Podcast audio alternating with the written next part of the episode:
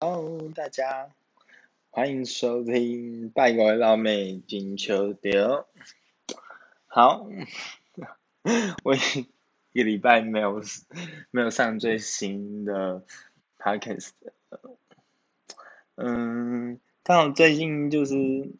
在适应新生活啦，就是如同我那一篇我不会转弯一样，就是最近就是。从上礼拜开始家训班，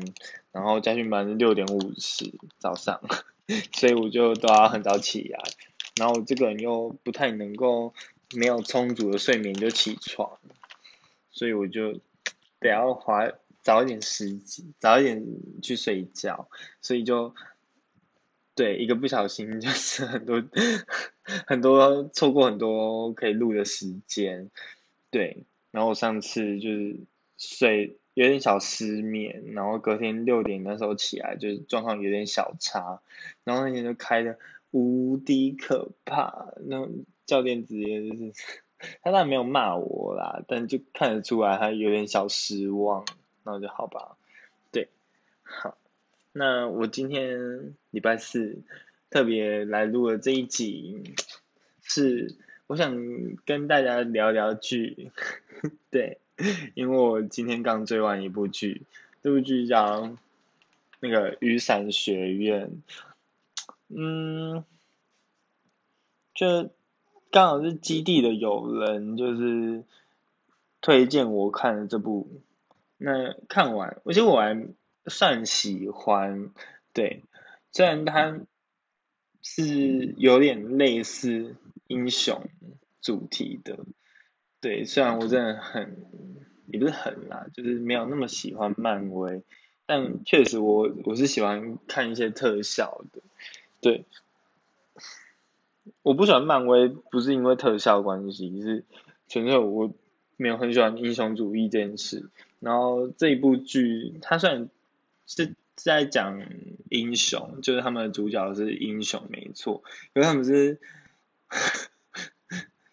根本就是。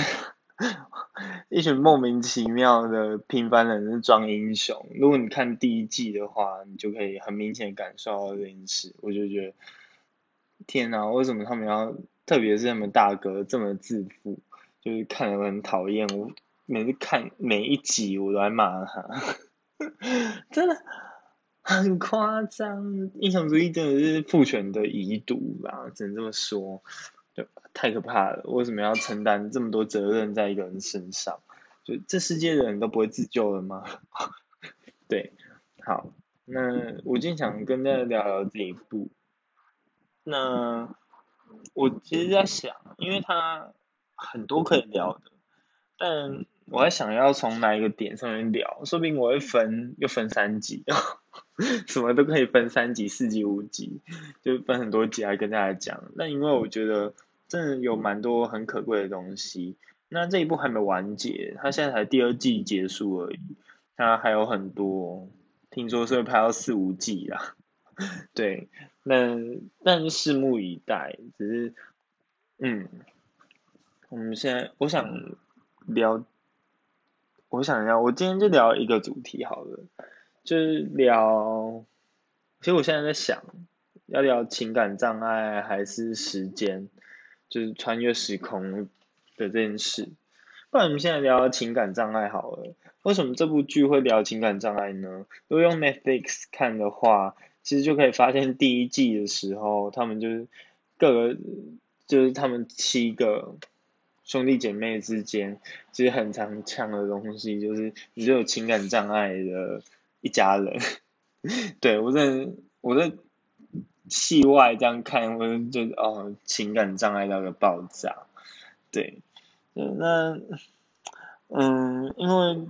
我不知道大家有没有看过这一部啊，就大家确实可以去一看，如果怕听到雷的，可以先切掉没关系。那如果不怕爆雷的，或是看过的，就当然可以继续听下去。那我就先假设大家至少都。看过啊，好，不要不要做这种假设，这种假设很可怕。就好，反正就假设大家没看过，我就简单的讲一些东西。对，就为什么会说他们有情感障碍，或他们自己兄弟姐妹之间都是这样互呛呢？就是因为他们都是他们是没有血缘的，只是就被收养，然后每个人都天赋异禀，就有一些超能力、特功能之类的。那他反正他们就从小就是被他被他养父收罗起来，然后训练变那种英雄啊、杀人机器，然后善用那个他的超能力去拯救世界这样。所以就分一二三四五六七。但这个爸爸本身就就是一个很有情感障碍的父亲，对，就他就他就是把他们军军事训练，所以就变成，嗯，他就给他们取一二三四五六七，连名字都没有取给他们，对，那就这一点以外，他对待他们的方式也是，就是不能说没有爱。应该说，充满许多打算，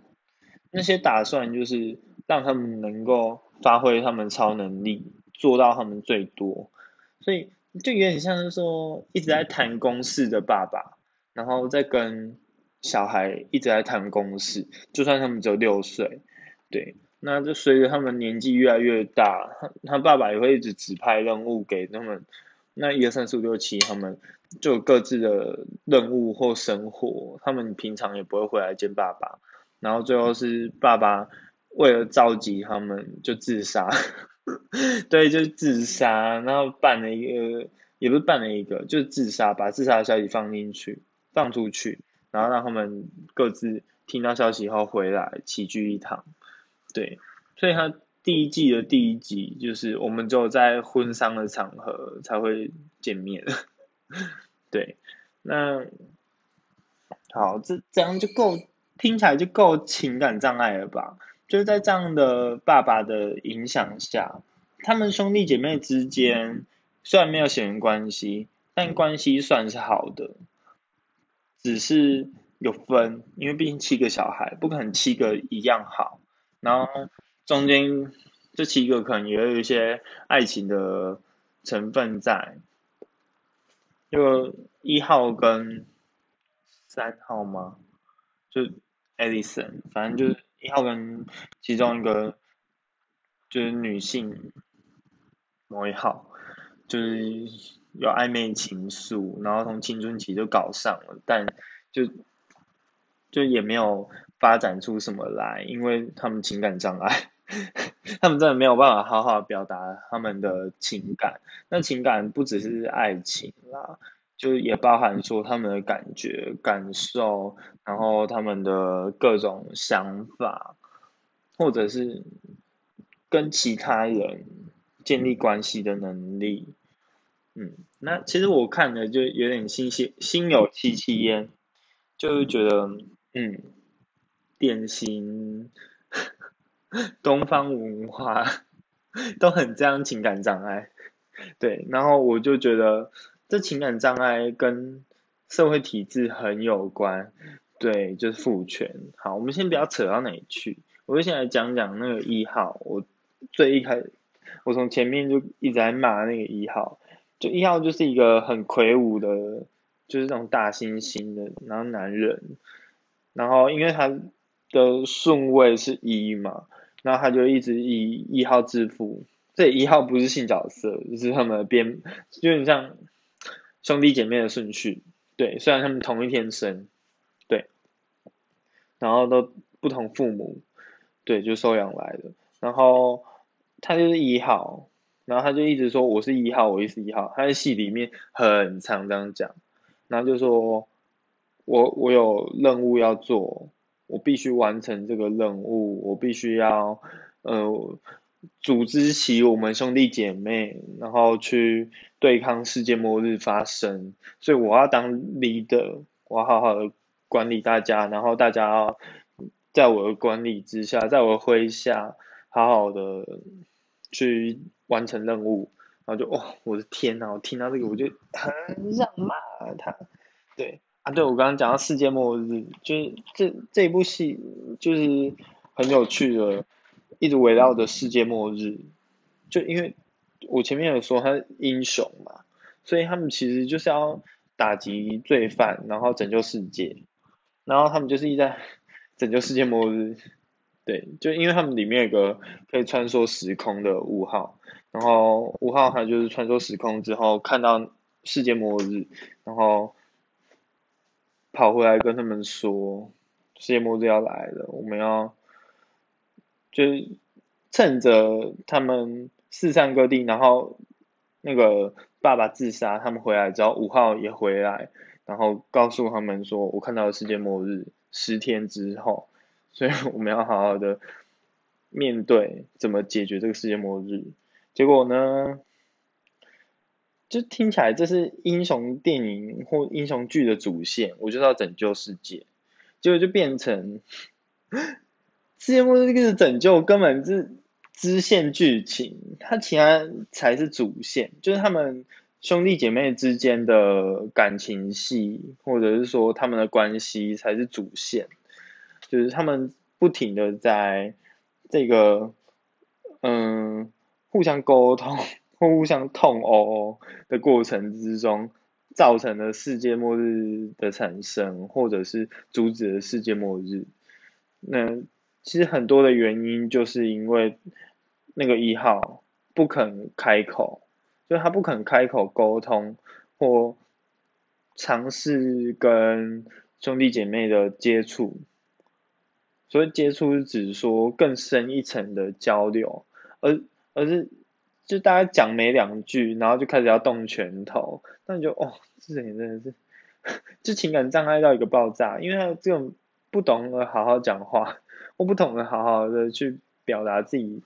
真正的想法或真正想要的东西，然后也不知道怎么去照顾别人，就也没有，就是他没有办法感受到真正。的去体察到别人的感觉，所以世界末日的发生是来自于他把最小的妹妹关起来，对，就是他们不知道怎么操控妹妹的能力，觉得她太过危险，所以就把她关起来，就跟爸爸一样。然后妹妹其实常年受到这样的对待。然后在知道了那些真相之后，就知道他常年被压抑的能力，他一直以为自己没有能力，就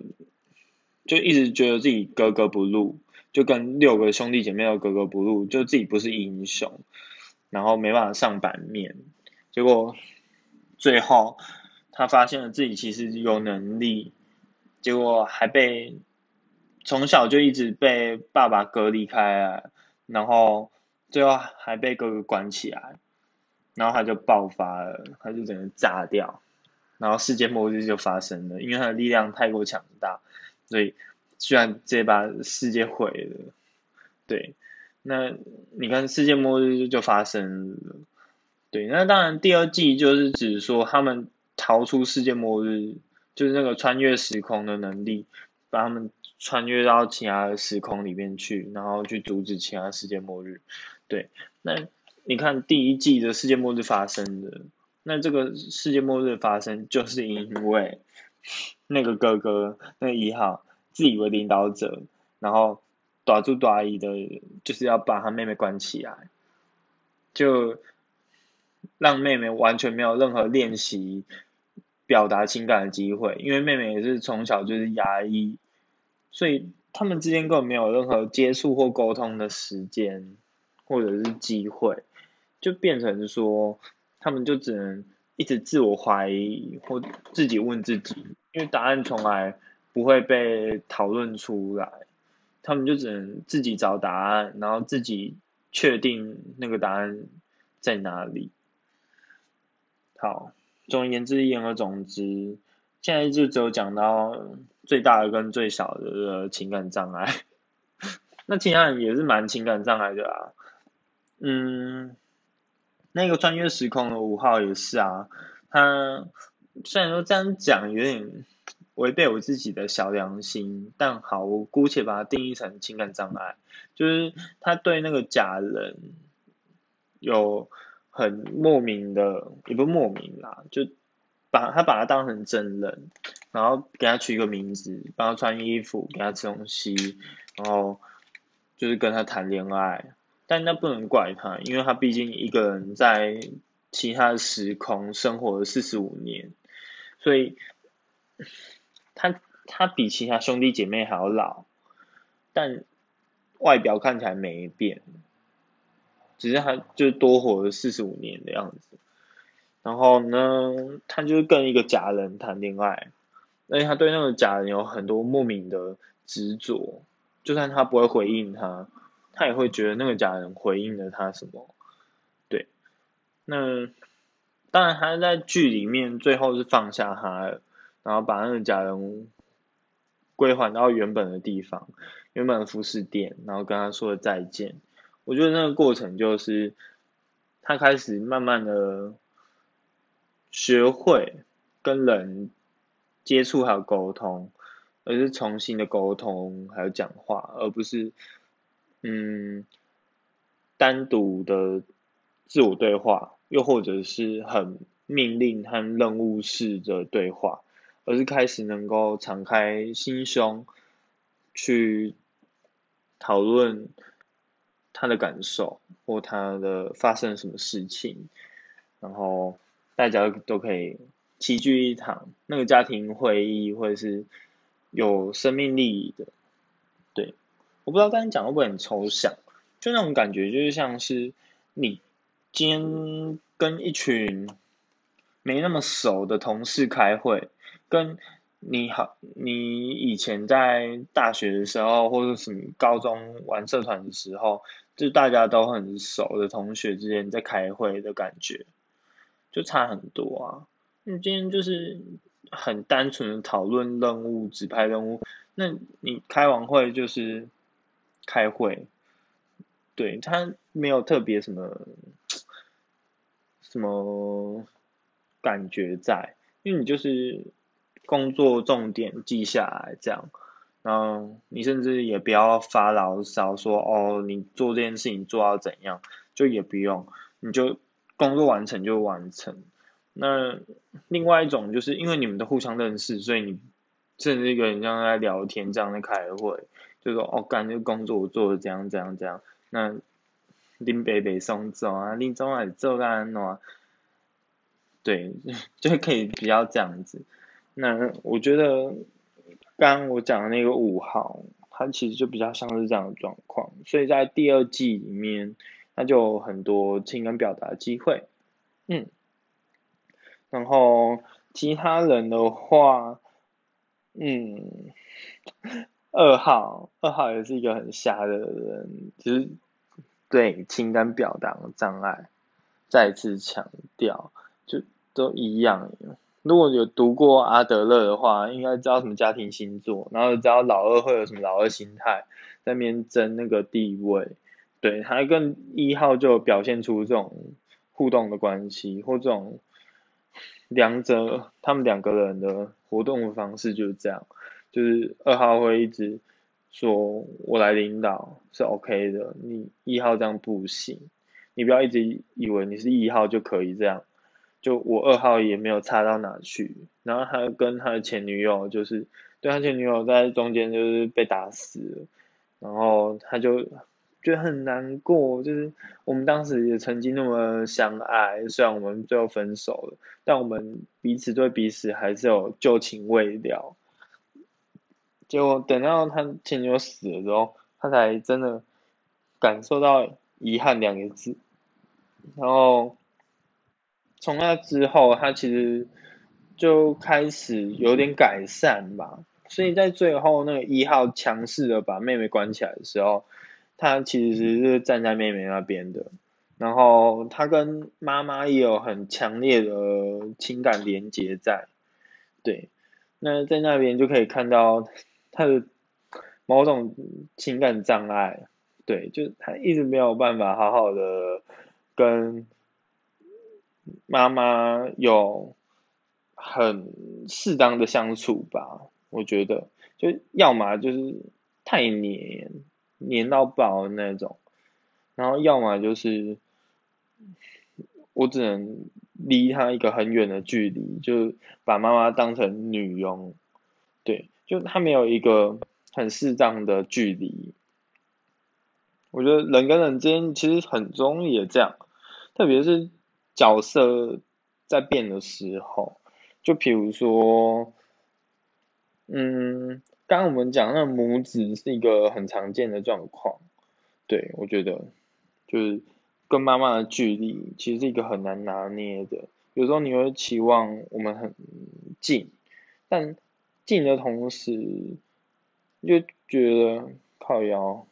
有够近，近到爆，然后你就觉得他太谁谁亮，嗯，就那个距离真的好难抓，对，那因为我刚刚讲到哪啊？对，就是那个二号的情感障碍，但他后来也是有改善，而改善不少，我觉得，对，应该他们每个人都有改善，然后在第二季里面可以。最明显感受到每个人都改善了，对，一号是都没有改善，在第一季里面，对，那第二季渐渐的好多了，然后那个跟一号有暧昧关系的姐姐，那那个女生，她的情感障碍，她，我觉得她的比较优微一点，对。女性的情感障碍听起来比较优微一点，因为她没有像那些男人、那些臭男人一样，就是责任都一肩扛，所以他们有苦也不会说出口，然后也不会说什么，嗯，我很累，或是我想休息，然后就是他们不会示弱。就女性不是说她会示弱，是她比较可以真情流露，但真情流露。不代表她情感表达没有障碍，就是她的情感表达也有她的一个问题在啊，就是因为他的超能力是他可以让别人乖乖听话，就，但他在长大之后就渐渐的不用这个超能力，因为他发现他用了不会有好下场，嗯，所以我觉得他其实也一直在反思自己的表达。嗯，他想要靠自己，他最后他之所以渐渐不用超能力，是因为他希望自己可以真正的做到某些事，而不是靠这个莫名其妙的能力让别人听命于他。所以我觉得他的练习机会相当相对的多，只是当他遇到不知道该怎么办的时候，他还是会动用这样超能力。然后他在剧里面有讲一句话，就说。如果其他父母也跟我一样有这样能力，那他也会选择这么做，就是用他的超能力去哄小孩。我就觉得对，真的，小孩真的不睡觉的时候真的是奴到爆。如果我这个超能力，我一定会用。但他就是用了这样超能力，然后被他丈夫前夫看到，所以就是。感情破裂，因为大家就觉得，干这女人太可怕了，她会不会因此操控我？然后她居然是这样教小孩，我靠，那男人自己不会教小孩，还敢说那？我天哪，怎么这怎么会这样子责怪这位女性？就他们自己平常不好好哄小孩、教小孩，就还怪他们使用这项能力，莫名其妙。对，如果说我绝对支持他使用，啊，也不是这样讲啊，就是小孩的教法可能不适合这样，但你如果看到背后的那个原因或体验过，你可能就可以知道他的苦衷跟难为之处。对，那他的情感表达障碍就是，他其实真的比较颐指气使一点，就是当他。argue 的东西，或者他坚持的某些事情，或我们每个人原则在那边或任务在那边的时候，只要没有做到，他就会开始动用那个命令的念头。对，但当然他一直在练习去压抑这件事，或不要用命令的这个能力。所以他在第二季改善了很多，虽然但第二季也是有使用，可是那不得已的状况下。那当然用了真的没有好下场，就跟他讲的一样，对，就有空大家可以继续看，我不想多讲 剧情的部分。然后再就是那个 Klaus，就是五号跟六号，六号其实比较少，因为他很早就死了，他用鬼魂的形式出现，然后比较少跟大家有接触，因为唯一看得到鬼魂的就五号，他的能力就是看得到鬼魂跟王者沟通啊，就有点像灵媒这样，然后。五号他的情感障碍是，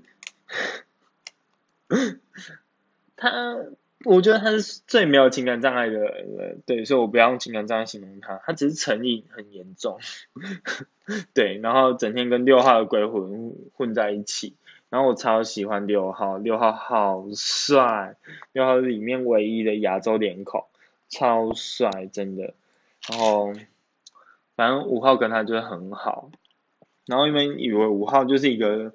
毒毒瘾毒虫，然后整天那边吸毒喝酒，然后跟死就是那些灵魂打交道，就跟六号打交道，然后醉生梦死。对，但看完之后，哇，我真的算很喜欢他，我真的很喜欢他。说实在，就仅次于六号，而且我喜欢六号纯粹就是因为他帅。那五号是他的性格，我真的是非常喜欢的，大概跟六号不相上下。对，六号性格也很棒，超赞，对我爱他，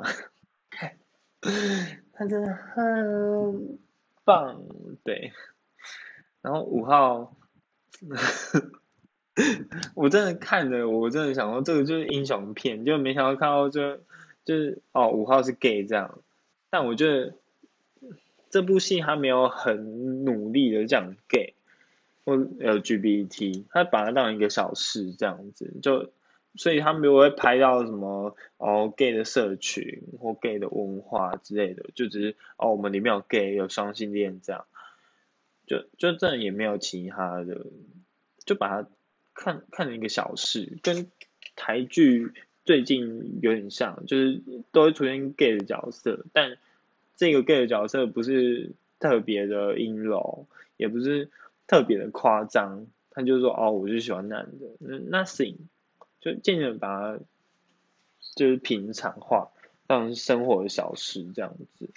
对，那总而言之，我就看完了。你如果看那部戏的时候带着一个情感障碍 的眼睛去看的话，你就会说哇塞，这真的。每个人都情感障碍，一堆人是情感障碍，就是我刚刚讲的那几个，讲爸爸，所以那话是要好好说开啦。而且那个说不是不是这么简单的说而已，而是你能够真心或静下来去听别人说，然后你再慢慢的把自己的想法说出来，有可能是吵架，没错。但如果能够渐渐的听到对方的说法和想法，而且再怎么夸张，试着去接受他，真的试着去接受对方的说法是，我觉得那就是一个很棒的沟通了。那个情感的表达就不是障碍了，至少在两个人之间，或者是障碍本来就存在于彼此之间，而不是局势之间有一个标准。那就是在听者跟说者之间的东西形成的障碍，对，那那个东西就可能会是一方不接受，或者是固执己见，大家很常听到那种各种说法，对，所以我我的意思就是说，如果能够慢下来去听，而且甚至无条件的，就就接受他，试着听听看，从他的视角，从他的世界。去接受他的说法，但其实情感表达障碍这个东西就会慢慢的被泯平，对，嗯，然后有时候真的不要去管那些莫名其妙什么责任心，什么可怕的父权遗毒哦，就是什么担起男性的责任之类的哦，真的太可怕了。我觉得男性真的太少有表达自己的机会了，所以真的就是不要管那个东西了。不要再想说我很努力的工作，所以大家听我的指挥就对了，这真的没有。所以推荐大家可以去看看，那它当然还有很多有趣的事情，呃，我应该再拍个两集，再录个一两集跟大家讨论这部戏吧。对，它算是我看到蛮喜欢的剧啊。对，那之后我应该也会继续跟大家聊很多剧。对，那今天就先这样，已经录半小时了，要休哦。对，